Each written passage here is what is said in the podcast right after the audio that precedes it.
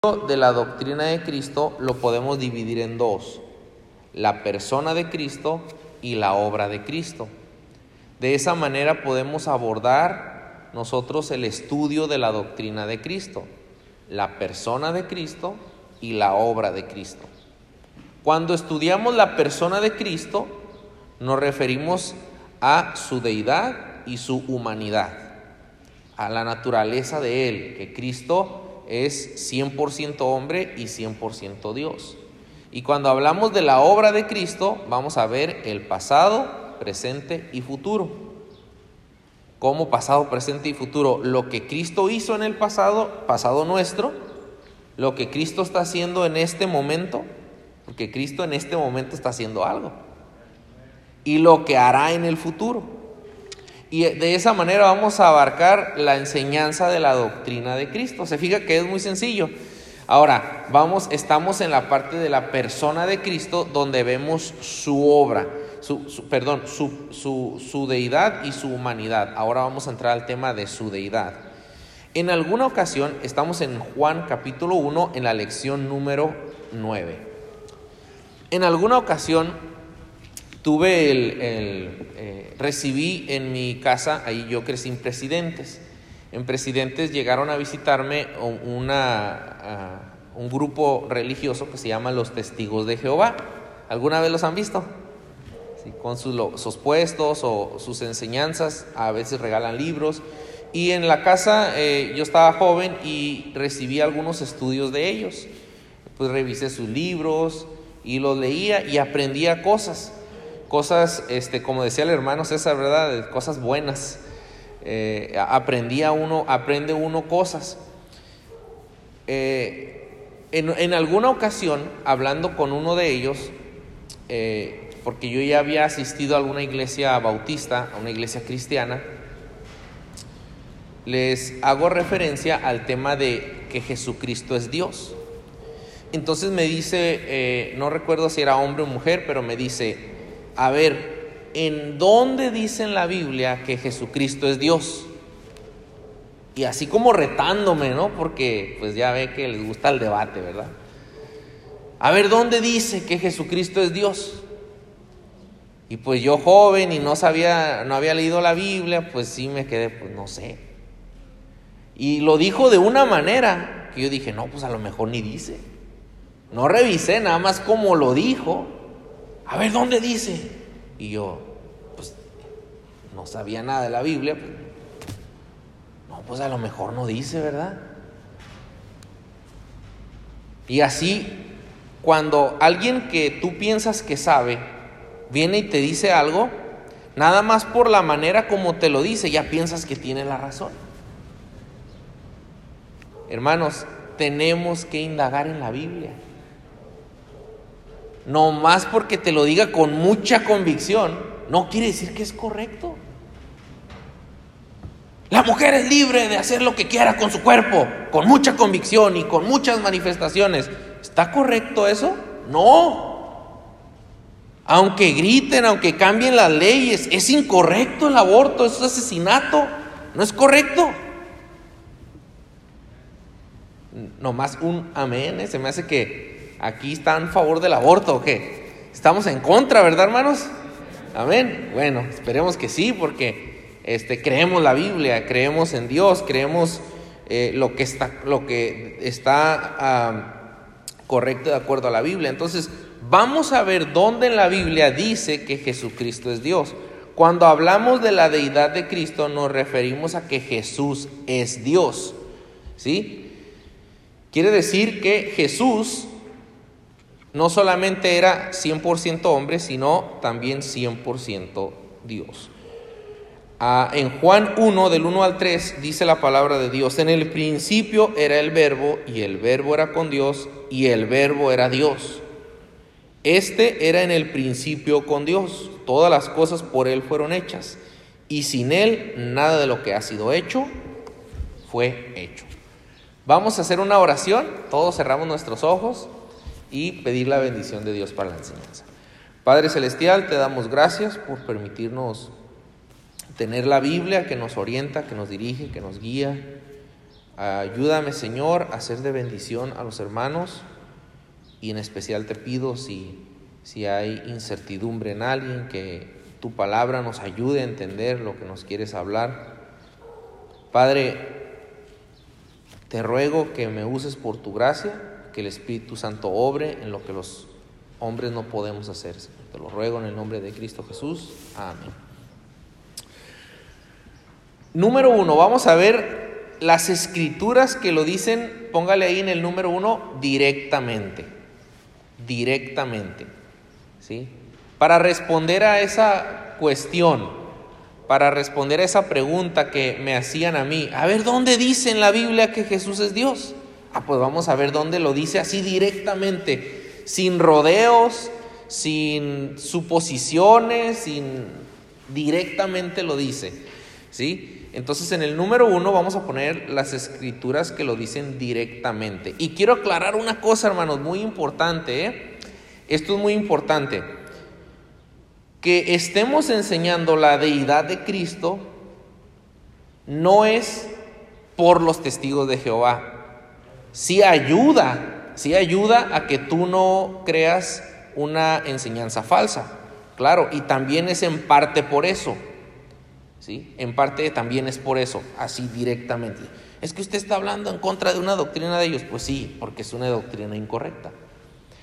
Pero principalmente, eso es secundario, principalmente es porque es una doctrina muy bíblica y que está muy clara y tenemos que aprender doctrina bíblica. ¿sí? Entonces, principalmente es porque es una enseñanza bíblica y aprovechando que es una enseñanza bíblica, pues entonces abordamos el tema de cómo, cómo entenderlo, cómo verlo en la escritura y compararlo pues con esta o cualquier otra religión que diga lo contrario a la Biblia. ¿Sí? Porque nuestra regla de fe y práctica ¿qué es? La escritura, la palabra de Dios, la Biblia. Entonces, en el número uno vamos a ver escrituras que lo dicen directamente, primero en el Evangelio de Juan. Ya comenzamos en Juan capítulo 1. Por favor, todos vean en sus Biblias o si no trae una Biblia en la pantalla lo que dice, en el principio era el verbo. Fíjese que esa palabra verbo viene con mayúscula porque está hablando de una persona.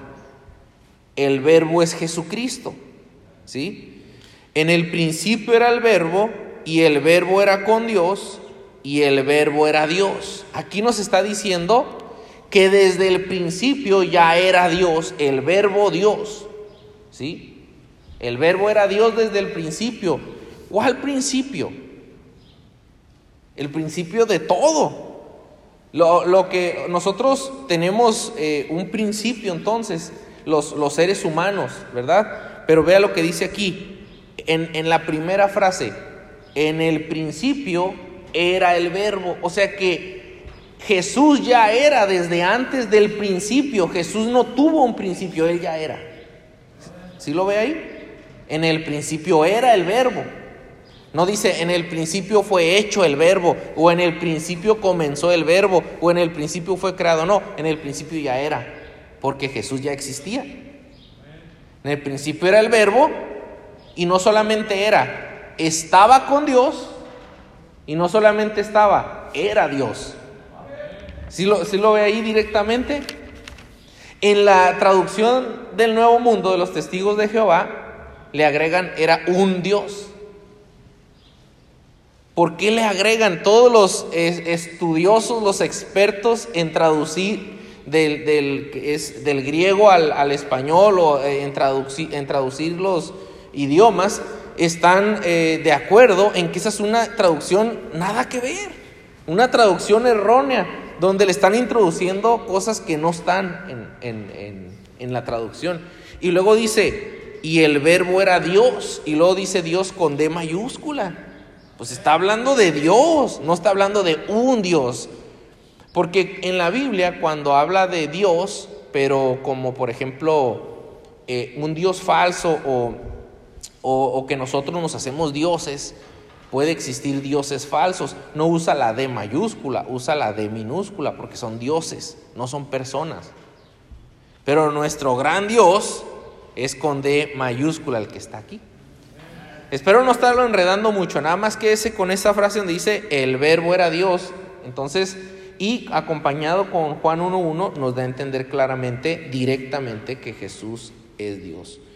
En, Juan 1.14 nos dice para que usted compruebe quién es el verbo. Y aquel verbo fue hecho carne. ¿Quién es? Jesús. ¿Sí? El verbo fue hecho carne, pues está hablando de la encarnación de Jesucristo, para que usted pueda ver, comprobar que el verbo es Jesús. ¿Sí? ¿Dónde dice que el verbo es Jesús? En Juan 1.14. Entonces, eh, Juan 5.18. Juan 5.18. Acompáñenme a Juan 5.18. Todos estos textos están en el librito o usted los puede marcar en su Biblia. ¿sí? Por esto los judíos aún más procuraban matarle, porque no solo quebrantaba el día de reposo, hablando de Jesús, sino que también decía que Dios era su propio Padre cuando él decía, decía, haciéndose, ¿qué dice? Igual a Dios. Entonces, cuando él decía que Dios era su propio Padre, se hacía igual, se igualaba a Dios. Vea lo que dice Juan 5:23, por favor. Estamos en Juan 5:18 y en 5:23, ahí adelantito dice, para que todos honren al Hijo como honran al Padre. El que no honra al Hijo, no honra al Padre que le envió. Fíjese que el mismo nivel de honra tiene Jesús y Dios. Todos honran al Hijo como honran al Padre. El mismo nivel de honra. Vea lo que dice Juan 10:30. Juan 10:30, por favor. Son textos que directamente nos dicen que Jesús es Dios. Desde el, eh, el 29 dice, mi Padre que me las dio es mayor que todos y nadie las puede arrebatar de la mano de mi Padre. Y lo dice, yo y el Padre, ¿cómo dice? ¿Dónde dice la Biblia que Jesús es Dios? Pues Jesús lo está diciendo. Yo y el Padre, uno somos. Y dicen los testigos de Jehová, no, pero no significa uno como que son el mismo, significa que están de acuerdo. Eso dicen ellos, porque Jesús no dijo eso. ¿Sí? Jesús no tiene problemas de comunicación. Jesús, si hubiera querido decir otra cosa, la hubiera dicho. Él no tiene problemas para hablar y comunicarse. Y si no, voy a confundir a la gente. ¿Sí? Yo voy a decir que somos uno, pero quiero decir otra cosa. No, aparte, mire, el contexto del pasaje nos dice claramente qué es lo que los que lo escucharon entendían. ¿Sí? Jesús dijo, el Padre y yo uno somos. Y después los que lo escucharon, vea lo que dice en el 31. Entonces los judíos volvieron a tomar piedras para apedrearle. Jesús les respondió, muchas buenas obras os he mostrado de mi Padre, ¿por cuál de ellas me apedreáis? Le respondieron los judíos diciendo, por buena obra no te apedreamos, sino por la blasfemia, porque tú siendo hombre, ¿qué? Quiere decir que los judíos le entendieron lo que dijo. ¿Sí?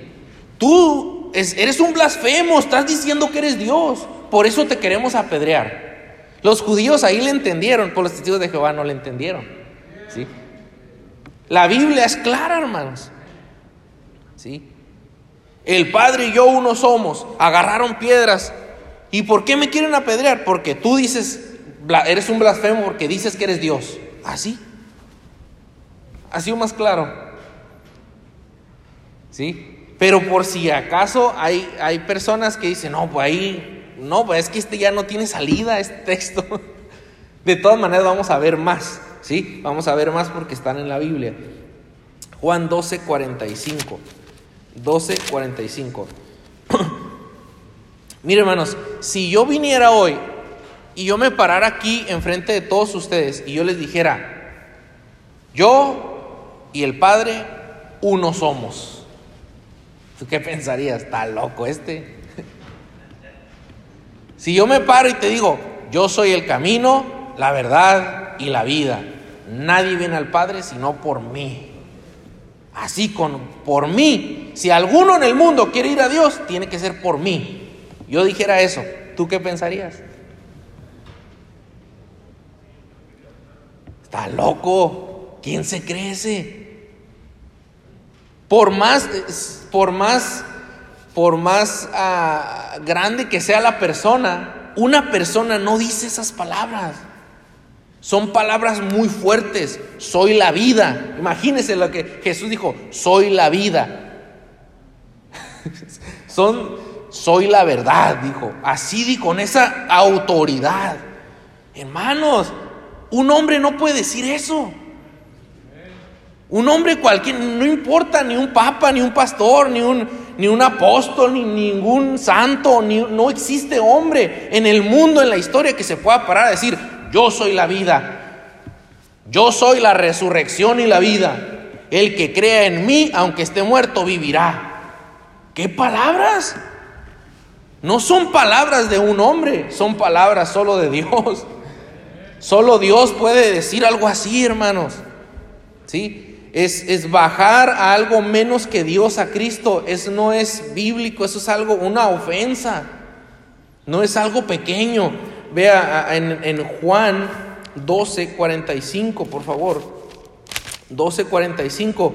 Y el que me ve, ve al que me envió. Dice desde el 44, Jesús clamó y dijo, el que cree en mí, no cree en mí, sino en el que me envió. Y el que me ve, Ve al que me envió. Vea lo que dice 20, 28, por favor. Juan 20. Perdón, 14, 9. Ahí adelantito. 14, desde el 8.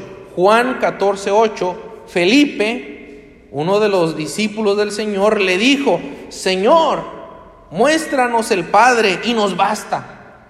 ¿Quién es el Padre? Es Jehová. Jesús le dijo, tanto tiempo hace que estoy con vosotros y no me has conocido, Felipe. El que me ha visto a mí, ha visto al Padre. ¿Cómo pues dices tú, muéstranos el Padre? Con que nos muestres a Jehová, con eso nos basta. ¿Me estás viendo, Felipe? Yo soy, dijo Jesús. Jesús dijo ser Dios. ¿Sabe? Por eso lo crucificaron. Porque dijo ser Dios. Que una secta diga que no es, pues allá ellos, pero la Biblia claramente lo dice. O que dos o tres sectas, o que todas las religiones digan que no. Pues hermanos, es evidente que Jesús sí lo dijo. Juan 20, 28. Juan 20, 28, por favor. Todos los textos de Juan. Juan es el evangelio donde se muestra a Cristo como Dios. Juan 20, 28 dice la escritura, entonces Tomás respondió y le dijo, Señor mío y Dios mío. Jesús le dijo, porque me has visto, Tomás, creíste, bienaventurados los que no vieron y creyeron. ¿Se fija cómo hace referencia Tomás a Jesús? Señor mío y Dios mío, presentando a Jesús como Dios mismo. Vean el libro de Hechos, que a veces en, los repasos de los libros de la Biblia nos quedábamos cortos, ahora vamos a ver más. Hechos 16:31. Hechos 16:31, dice la escritura. Ellos dijeron, cree en el Señor Jesucristo y serás salvo tú y tu casa. ¿Sí? Aquí estamos eh, viendo la escena del carcelero de Filipos. Cree en el Señor Jesucristo y serás salvo tú y tu casa. Entonces este hombre creyó y vea lo que dice el versículo 34.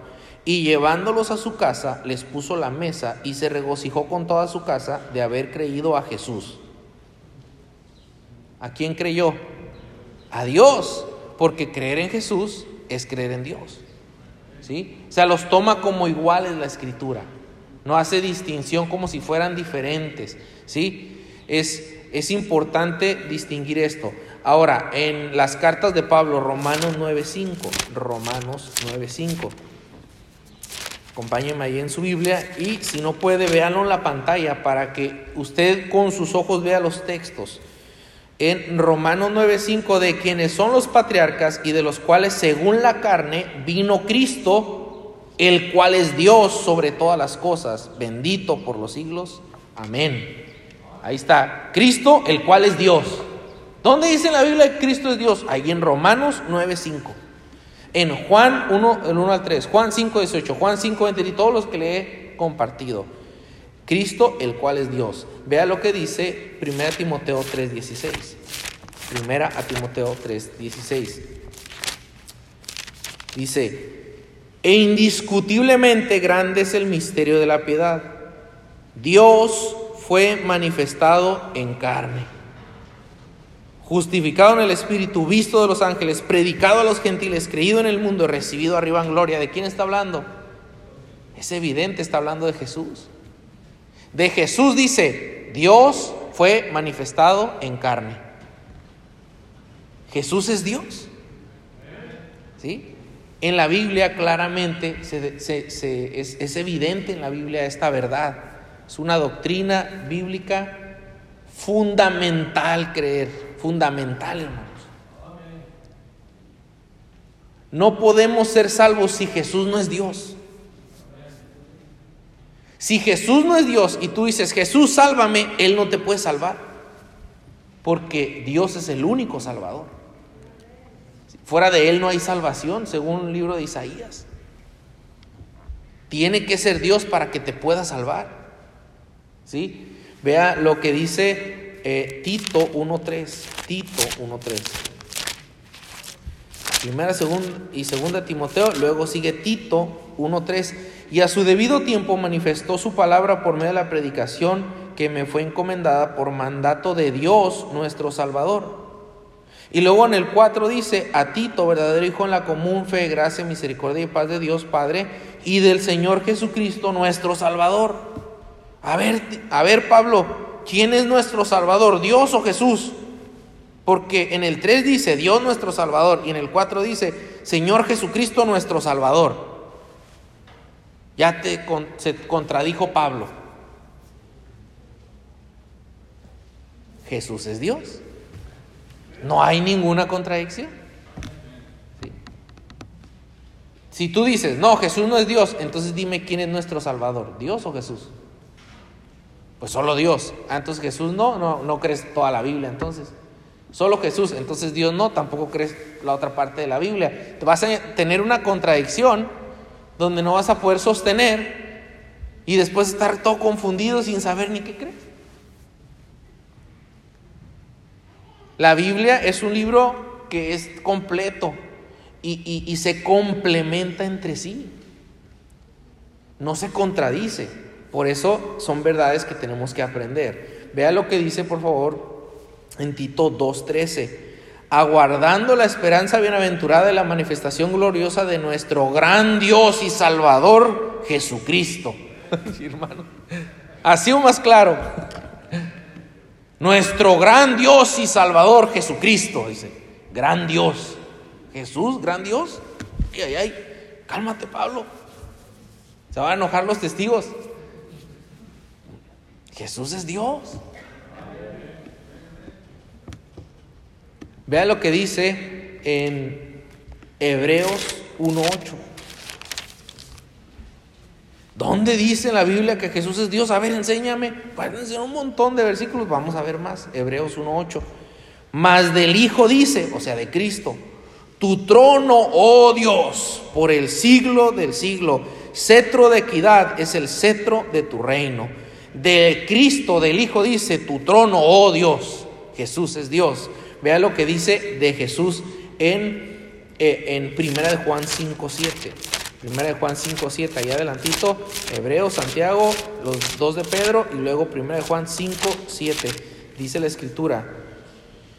Y el Espíritu, eh, eh, porque tres son los que dan testimonio en el cielo, el Padre, el Verbo y el Espíritu Santo, y estos tres son, ¿sí? En, Timoteo veíamos que es un misterio, ¿sí? Es, importante, hermanos, entender que hay cosas en la Biblia que son que el hombre no puede entender. Por ejemplo, la omnipotencia, omnisciencia de Dios. La eternidad de Dios. Dios no, e, e, el hombre está, está, si quieres no sé por ilustrarlo, el hombre está aquí y Dios está hasta el infinito de grandeza y el hombre está aquí abajo. El hombre está limitado. Y cuando vemos verdades así, pues decimos, no, pues no da la matemática, tres no son uno. Aquí hay tres y aquí hay uno. No da, tres no es uno, ni uno es tres. Si yo tengo tres manzanas, no es lo mismo que una manzana. Y a la mente limitada del hombre dice, no, no tiene sentido ni lógica. ¿Sí? Pues es que por eso dijo, grande es el misterio. Yo no estoy diciéndole a usted que es algo que yo entiendo completamente. Yo no entiendo cómo puede ser esto cierto, porque es algo divino, ¿sí? De un Dios todopoderoso. Lo que le estoy enseñando es que es bíblico. Y habiendo considerado la doctrina de la Biblia que ya vimos, podemos creer esta doctrina, ¿sí? Por fe y por verlo en la Biblia, ¿sí? No todo, además, ese es un argumento que somos los que, los que quieren creer algo lo usan solo cuando les conviene, ¿sí? Porque dice, pues no es lógico cómo tres va a ser uno, cómo Jesús va a ser Dios, no es el mismo el papá que el hijo. Eh, eh, dicen, no tiene lógica. Pero creen cosas que no tienen lógica, pero hay otras cosas que no tienen lógica que sí creen. Por ejemplo, ellos creen que Jesús resucitó muertos. A ver, ¿qué lógica, dígame usted que tiene eso? A ver, ¿tú crees que Jesús resucitó muertos, le dio vista a ciegos? Yo lo creo, ahí está en la Biblia. Pues, no tiene lógica no da las matemáticas, no da la medicina, no da la ciencia, no te va a dar. No todo te va a dar, ¿sí? Hay cosas que no, Dios de la nada creó todo. A ver, explícalo con ciencia. No vas a poder, ¿sí? De hecho, tú no podrías explicar con ciencia lo que estás pensando ahorita. Si yo te digo, a ver, piensa en algo y te digo, demuéstramelo mañana, con ciencia, no vas a poder porque es un, pensamiento, no es material, es un, un, pensamiento, es algo, ¿es real lo que estás pensando? Pues es real, lo estás pensando, pero no es material, no lo puedes comprobar empíricamente, no lo puedes poner en, en laboratorio, pero es real como el amor a tu mamá o a mi mamá o muchas otras cosas, ¿verdad? Bueno, entonces, para que usted pueda evaluar, ¿sí? Y meditar estas cosas.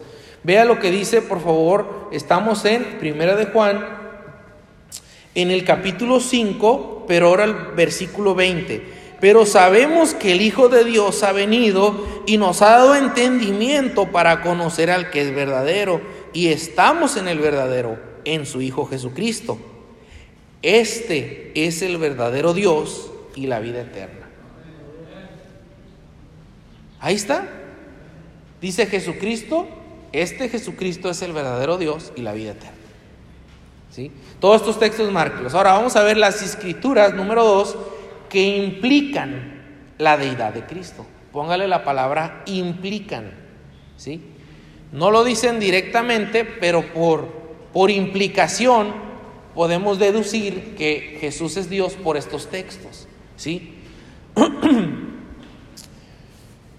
Eh, hay, varias, ah, hay varios incisos aquí. El inciso A, Jesucristo posee los atributos de Dios. Primeramente, al ver en Jesús los atributos de Dios, podemos decir que Jesús es Dios. ¿sí? Inciso A, Jesucristo posee los atributos de Dios. Póngale en su librito atributos. En el número 2 es la palabra implican y en el inciso A es atributos. Por ejemplo, el primero de ellos, omnisciencia. Acompáñenme a Juan 2.24, al libro de Juan capítulo 2, versículo 24. Omnisciencia quiere decir que todo lo, que todo lo sabe. ¿Sí? Dios todo lo sabe, Jesús todo lo sabe. 2.24 Dice, pero Jesús mismo no se fiaba de ellos porque conocía a todos y no tenía necesidad de que nadie le diese testimonio del hombre, pues él sabía lo que había en el hombre. Todo lo sabe. ¿Sí? Jesús. Hermanos, eh, eh, que, que usted vea este versículo, usted y yo no sabemos lo que hay en otros hombres. Usted piensa que sabe. Me hizo caras, yo sé. No, no sabes. Usted y yo pensamos que sabemos lo que hay en otros, no sabemos. Jesús sí sabía. Es el creador del hombre, imagínese que si no sabe, vea lo que dice por favor Colosenses 2.3. Colosenses 2.3 lo dice de una manera muy, no sé, diría elocuente o de una manera eh, y clara. Vea lo que dice acerca de Jesús, dice, en quien están escondidos todos los tesoros de la sabiduría y del conocimiento. Todos los tesoros de la sabiduría y del conocimiento. ¿En quién? En Jesús. En Jesús están escondidos todos los tesoros de la sabiduría y del conocimiento. Se fija en una definición muy, muy clara acerca, un, versículo muy claro acerca de la omnisciencia de Jesús. Ahora vea en, eh, en Apocalipsis 1.8, Jesús también se le atribuye la omnipotencia. Número uno, omnisciencia, todo lo sabe, omnipotencia, todo lo puede, todopoderoso en Apocalipsis 1.8, hablando de Jesús, dice la escritura, yo soy el alfa y la omega. Y si lo tiene con letra roja es porque es palabras de Cristo. Yo soy el alfa y la omega, principio y fin, dice el Señor, el que es y que era y que ha de venir, el que, el todopoderoso. ¿Quién dice eso? Jesús. Jesús dice, yo soy el todopoderoso. Así Solamente puede haber un todopoderoso. No puede haber dos todopoderosos. Y Jesús es el todopoderoso, mismo Dios, todopoderoso. Son el mismo. ¿Sí? No es que son dos todopoderosos, Jesús y Dios son uno. El Padre y yo uno somos. Entonces así concilias las verdades bíblicas. ¿sí? Vea lo que dice eh, en Juan 3:13. Eh, omnipresencia. Bueno, vamos a Mateo 28, 20 para ir avanzando. Mateo 28, 20 dice, Jesús cuando dio la orden de la gran comisión, dijo, enseñándoles que guarden todas las cosas que os he mandado, y he aquí, yo estoy con vosotros todos los días hasta el fin del mundo. Amén. Jesús es omnisciente, en Él están escondidos todos los tesoros de la sabiduría y del conocimiento. Jesús es omnipotente, Él dijo, soy el Todopoderoso. Jesús es omnipresente, quiere decir que está en todo lugar. Cuando Él dio la gran comisión, dijo, se fue y dijo, yo estoy con vosotros todos los días. Entonces, Jesús está con nosotros. Sí está. No mintió. ¿Está en el cielo a la diestra del Padre? Sí, sí está. ¿Sí? Vea lo que dice Juan 3.13. Juan 3.13. Porque es una, ah, algo que le atribuimos a Jesús también, omnipresencia. Juan 3.13. Nadie subió al cielo, sino el que descendió del cielo, el Hijo del Hombre que está en el cielo.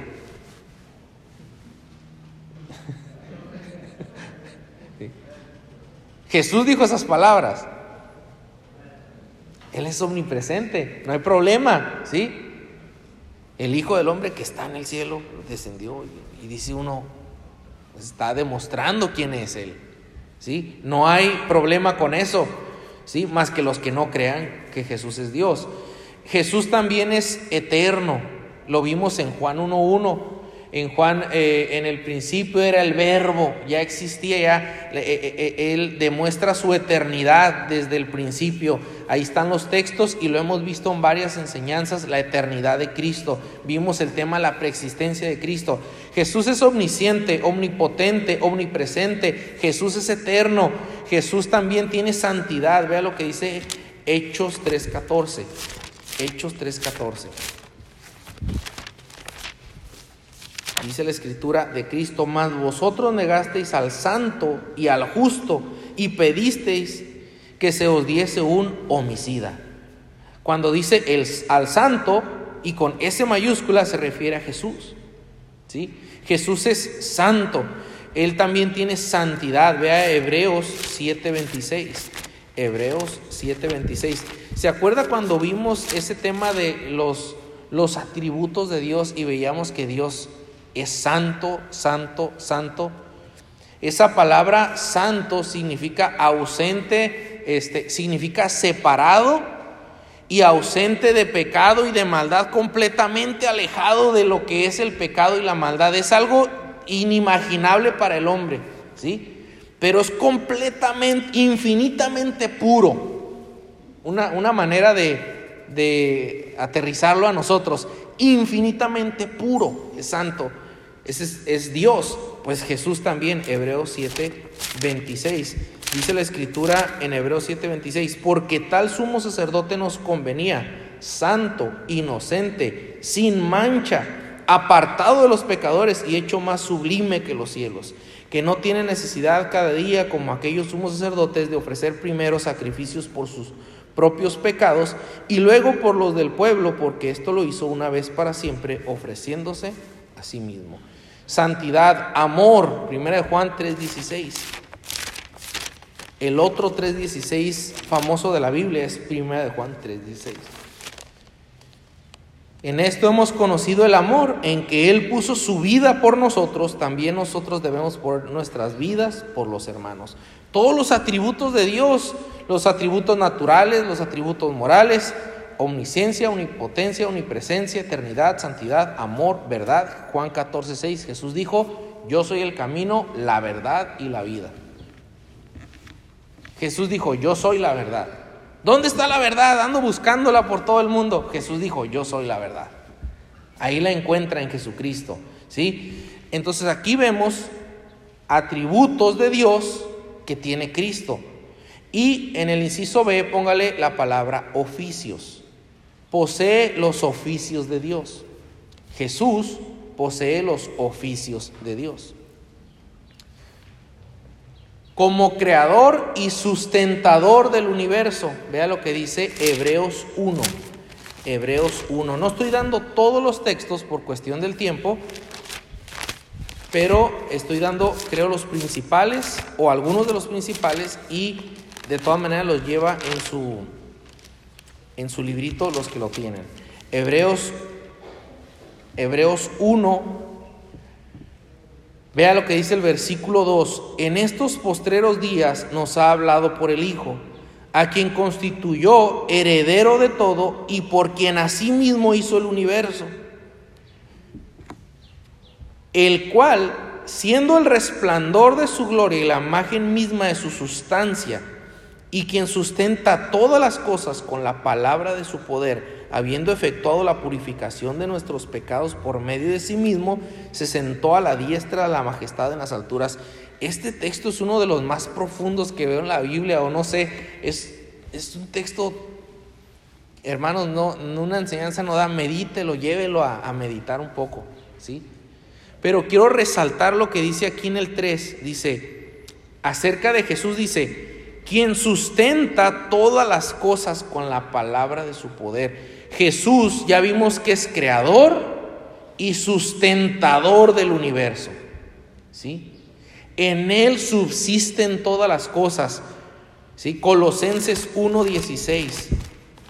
Colosenses 1:16. En Jesús, porque en él fueron creadas todas las cosas, las que hay en los cielos y las que hay en la tierra visibles e invisibles, sean tronos, sean dominios, sean principados, sean potestades.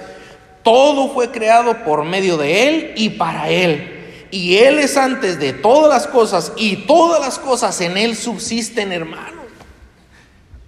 Acerca de Jesús, todas las cosas en Jesús subsisten. Él es el creador de todo y sustentador de todo. Dice, ¿y cómo esta verdad me ayuda a mí? ¿Con quién está usted?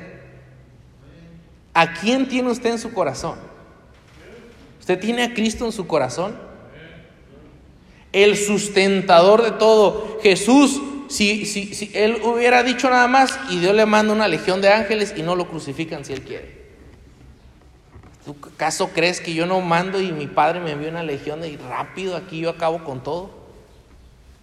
¿Acaso tú, Él es el sustentador de todo? Si Él quisiera ahorita hace así y se acaba el coronavirus así, Él quiere. Así de la nada creó la tierra. ¡Pum! apareció. Del polvo hizo al hombre. Él es el creador, Él es el sustentador de todo. Y, y Él dice, dice usted y yo que vive en el corazón nuestro. El creador y sustentador de todo. Y dice, ay, tengo miedo de lo que va a pasar. Pues ¿quién está en tu corazón, pues?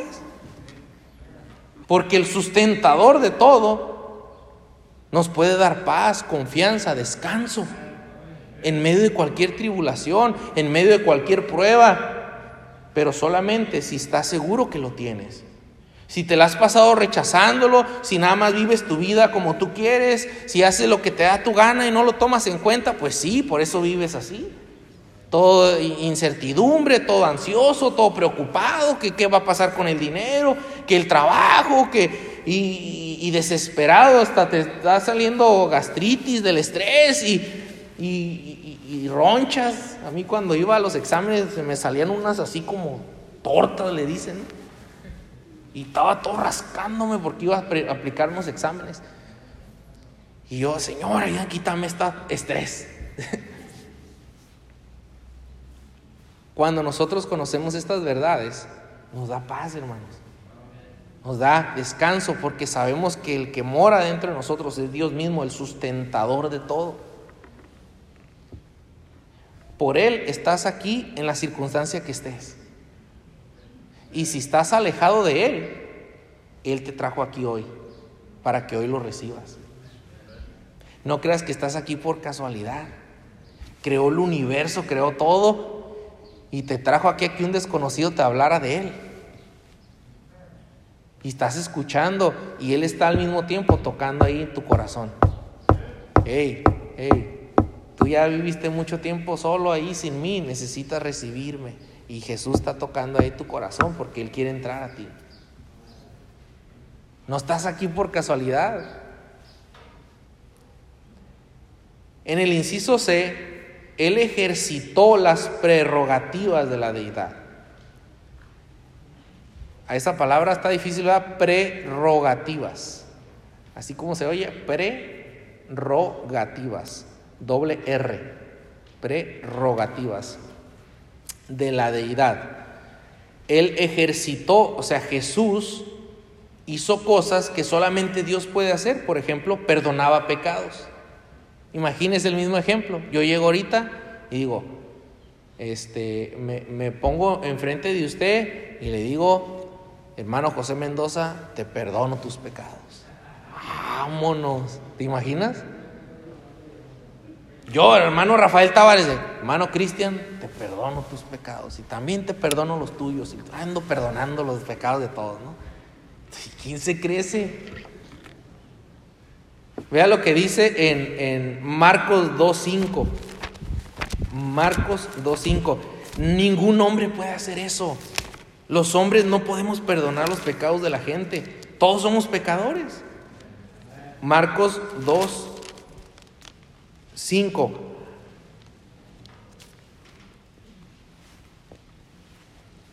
Al ver Jesús la fe de ellos, dijo al paralítico, Hijo, tus pecados te son perdonados. Estaban allí sentados algunos de los escribas. Fíjese, escribas son expertos en la Biblia, ¿sí? Los cuales cavilaban en sus corazones. ¿Por qué habla este así? Blasfemias dice. ¿Quién puede perdonar pecados sino solo Dios? Tenían razón los escribas. Expertos en la escritura dicen, ¿quién puede perdonar pecados? Solo Dios. ¿Cómo se le ocurre a ese hombre decirte perdono tus pecados? Porque Jesús es Dios, por eso. Por eso se le ocurrió, por eso lo dijo. Y sí se los estaba perdonando porque tiene la autoridad para hacerlo, porque es Dios. Un padrecito no puede perdonarte pecados aunque te mande a arrodillarte cien veces y a rogar tantos aves marías. No te limpia pecados. Eso solo Cristo te puede perdonar pecados. Eso no te limpia pecados. El confesatorio o confesionario o como se llame no te limpia pecados. Solo Cristo te limpia pecados. No, pues ya no voy a ir entonces. Eso se trata. Por eso lo mencioné. Amén.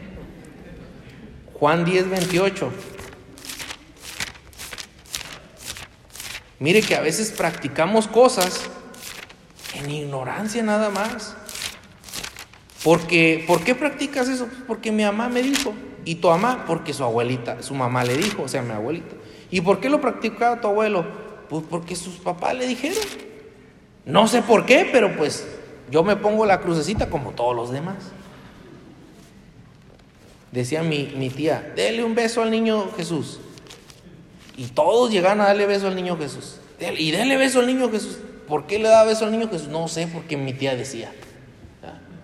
No me explicaba, no sabía nada, nomás decía mi tía y pues tenía que darle beso al niño Jesús. Daba, daba vida eterna, Juan 10, 28, sin leer, sin investigar, sin conocimiento. Jesús dijo, y yo les doy vida eterna y no perecerán jamás, ni nadie las arrebatará de mi mano. Qué autoridad la de Jesús, hermanos. Es ver la, la manera, las palabras que él decía, te sorprenden. Y yo les doy vida eterna, dice Jesús. Imagínate un hombre decir eso y los fariseos viendo se quedaban, yo les doy vida eterna. Y nadie los arrebata de mi mano. Con esa autoridad hablaba. Vea lo que dice en Juan 11:43. Allá adelantito, Juan 11:43. Y habiendo dicho esto, clamó a gran voz, Lázaro, ven fuera. Y el que había muerto salió atadas las manos y los pies con vendas y el rostro envuelto en un sudario. Jesús les dijo, desatadle y dejadle ir. Hermanos, Lázaro estaba muerto ya por varios días. Sí, ya, lo, ya, ya estaba ahí este, enredado, ya muerto. Y Jesús con la autoridad, Lázaro, ven, ni la muerte se le puede contra Jesús. Él venció la muerte y a los que murieron él quiso resucitar, lo resucitó a, con esa autoridad poder sobre la muerte, resucitaba a los muertos, daba vida eterna, perdonaba pecados. Él también llevará el juicio supremo, segunda Timoteo 4:1. El único que puede juzgar a los hombres es Dios, Jesucristo también. Segunda Timoteo porque Jesús es Dios. Segunda Timoteo 4:1 dice la escritura, te encarezco delante de Dios y del Señor Jesucristo que juzgará a los vivos y a los muertos en su manifestación y en su reino. Dice, Jesucristo juzgará a los vivos y a los muertos. ¿Quién es el juez de todos? Dios. Jesús, ¿por qué puede juzgar a todos? Porque Jesús es Dios. Inciso D, aceptaba la adoración de los hombres. ¿Sí? Jesús perdonaba pecados, Jesús daba vida eterna, Jesús resucitaba a los muertos, llevará a cabo el juicio supremo. Eh, aquí son unos ejemplos, le he comentado más, Él dijo ser el camino, la verdad y la vida la vid verdadera, la luz que alumbra a todo hombre, el pan de vida, eh, todo lo que él decía son cosas que solamente alguien, eh, un hombre no puede decir. Por más autoridad o posición religiosa que tenga, no las puede decir. ¿Sí? Yo soy el pan de vida, yo soy la vida. Es, son, son cosas que solamente las podría decir Dios. ¿sí? estaba leyendo y alguien se preguntaba y decía, si viniera Dios en carne, ¿qué crees que haría y qué crees que diría? Lee los evangelios y ahí te das cuenta. Todo lo que hizo y dijo, solamente Dios, toda su sabiduría. ¿Sí? Hay un, hay un, hay, un autor que se llama eh, eh, C.S. Lewis, no sé si se pronuncia bien, es el autor, el, el que escribió las crónicas de Narnia. ¿Sí? El, conocen algunos la película, me imagino. Él era un escéptico, era un ateo que se convirtió a cristiano y él hizo un, una, una, que se llama el trilema de Luis. El trilema habla acerca de eh, poner a Jesús y decir, a ver, Jesús dijo ser Dios, es indudable. Jesús dijo, yo soy Dios, sí lo dijo. Entonces tú nada más te quedan tres opciones. Bueno, primero son dos opciones. Lo que dijo era verdad o lo que dijo era mentira. No hay más, ¿verdad? Si Jesús dijo yo soy Dios, o era verdad o era mentira. Vamos a suponer, dice que era mentira. Si lo que dijo era mentira, solamente hay dos opciones. O él estaba engañando a la gente diciéndoles mentiras, O él no estaba engañando a la gente, pero él se la creía. Él creía que era Dios como un lunático. Pero no era nada más, él creía que era. ¿Sí?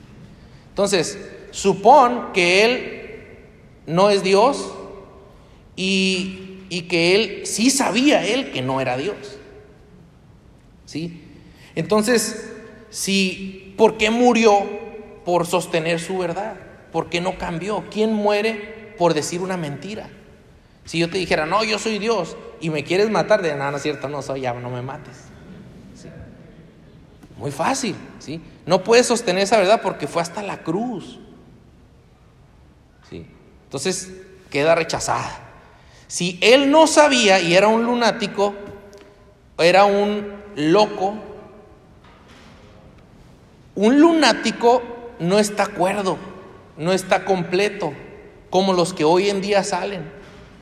Ahí andan este, eh, haciendo cosas bien raras, diciendo cosas sin sentido. ¿Sí? Y haciendo cosas raras y diciendo cosas que no concuerdan unas con otras.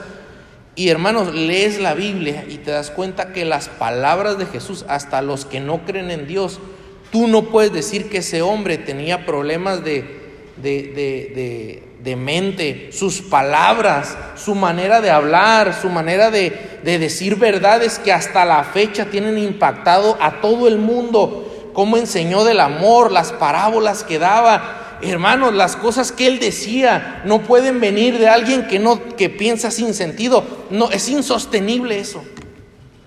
Pero nomás te queda una cosa. Jesús es Dios y hay que adorarlo. Es la única que nos queda, decía Luis en el famoso trilema de Luis.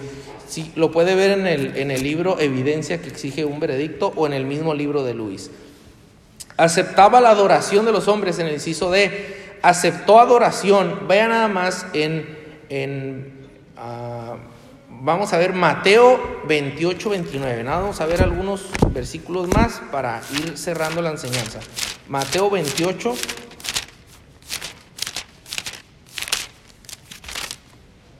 Mateo, perdón, 28, 9, 28, 9 dice, He aquí Jesús le salió al encuentro diciendo, salve. Y ellas acercándose, abrazaron sus pies y le adoraron. En Mateo 8, 2, 9, 18, 14, 33, 15, 25, 20, 20, Lucas 5, 8, nos enseña que ante Jesús se postraban, se postraban y Jesús no los levantaba. ¿sí? Jesús aceptó la adoración de los hombres. En Éxodo 34, 14 nos dice que Dios es celoso y que Él no acepta que adoremos a otros. Si Jesús no es Dios, no podríamos adorarle, pero a Jesús se nos ordena adorarle. ¿sí? Aún los hombres como Pablo o aún vea en Apocalipsis 22, 8, rechazaron la adoración, pero Jesús acepta la adoración porque Jesús es Dios. Apocalipsis 22, 8 dice, yo Juan soy el que oyó y vio estas cosas y después que las hube oído y visto, me postré para adorar a los pies del ángel que me mostraba estas cosas. Pero él me dijo, mira, no lo hagas, porque yo soy consiervo tuyo, de tus hermanos los profetas y de los que guardan las palabras de este libro. Adora a Dios. El único que recibe adoración es Dios. El mismo ángel dijo, no, no, no, a mí no me adores. ¿Sí? Y vea lo que dice Filipenses 2.10. Y con esos Filipenses 2.10 y Apocalipsis 5 vamos a terminar. Filipenses 2.10 dice la escritura, para que en el nombre de Jesús se doble toda rodilla de los que están en los cielos y en la tierra y debajo de la tierra, y toda lengua confiese que Jesucristo es el Señor, para gloria de Dios Padre. En el nombre de Jesús se doble toda rodilla de los que están en los cielos y en la tierra y debajo de la tierra y de todos lados. ¿Sí? Jesús se nos ordena adorarle porque Jesús es Dios. Y por último, Apocalipsis 5 del 1 al 14. En Apocalipsis vemos, hermanos, una escena una escena en el cielo. Una escena en el mismo cielo millones de millones hablando al mismo tiempo y adorando. Había un libro ahí, el libro este, donde están los sellos y dice, no hay nadie digno de abrir este libro, pero hay uno digno.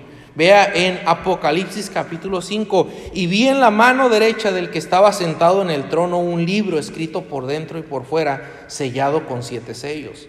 Y vi a un ángel fuerte que pregonaba a gran voz, ¿quién es digno de abrir el libro y desatar sus sellos? Y ninguno, ni en el cielo, ni en la tierra, ni debajo de la tierra, podía abrir el libro, ni aun mirarlo. Y lloraba yo mucho, porque no se había hallado a ninguno digno de abrir el libro, ni de leerlo, ni de mirarlo. Y uno de los ancianos me dijo, no llores.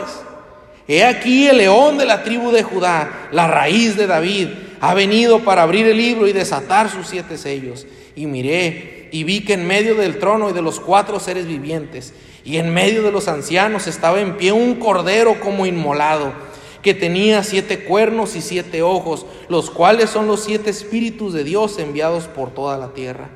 Y vino y tomó el libro de la mano derecha del que estaba sentado en el trono. Y cuando hubo tomado el libro, los cuatro seres vivientes y los veinticuatro ancianos se postraron delante del Cordero. Todos tenían arpas y copas de oro llenas de incienso, que son las oraciones de los santos. Y cantaban un nuevo cántico diciendo, digno eres de tomar el libro y de abrir sus sellos, porque tú fuiste inmolado y con tu sangre nos has redimido para Dios de todo linaje y lengua y pueblo y nación, y nos has hecho para nuestro Dios reyes y sacerdotes y reinaremos sobre la tierra.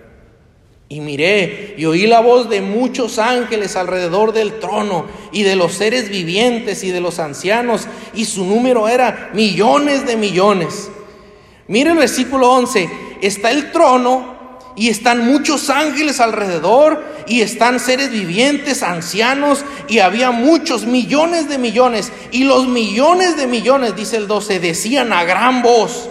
Nada más imagínese al mismo tiempo hablando millones de millones el cordero que fue inmolado es digno de tomar el poder, las riquezas, la sabiduría, la fortaleza, la honra y la gloria y la alabanza y a todo lo creado que está en el cielo y sobre la tierra y debajo de la tierra y el mar y a todas las cosas que en ellos hay, oí decir, al que está sentado en el trono y al cordero sea la alabanza, la honra, la gloria y el poder por los siglos de los siglos. Los cuatro seres vivientes decían amén y los veinticuatro ancianos se postraron sobre sus rostros y adoraron al que vive por los siglos de los siglos. Ese es Jesús millones de millones en el cielo al mismo tiempo adorándole. Toda la honra, toda la gloria es de Él. Todos. Y, los hombres aquí, no, no es Dios. Hay un simple revolucionario. No, no, no, Jesús es Dios, es digno de toda la adoración, toda la honra, la alabanza, las riquezas, de todo, de nuestra vida, de todo lo que somos. Él es digno de todo. Hermanos, este pasaje es para que se nos ponga una emoción a leerlo. Yo le invito a que abrace estas verdades, las guarde en su corazón y las se deleite adorando a Jesús. Es lo mejor que puede hacer el cristiano, adorar a Jesús, porque Jesús es Dios. Vamos a orar. Padre, gracias. Te adoramos, te alabamos. Gracias, Señor. Gracias por tu palabra. Gracias el Cordero que fue inmolado, que dio su vida por nosotros. Indigno, Señor, nosotros, pero tú eres digno, Padre. Gracias por tu palabra, que es viva. Ayúdanos, Señor, a meditarla, guardarla. Obra en el corazón de todos los que estamos aquí. Te lo ruego en nombre de Cristo Jesús. Amén. Vamos a tener un tiempo de receso, hermanos. Que Dios les bendiga.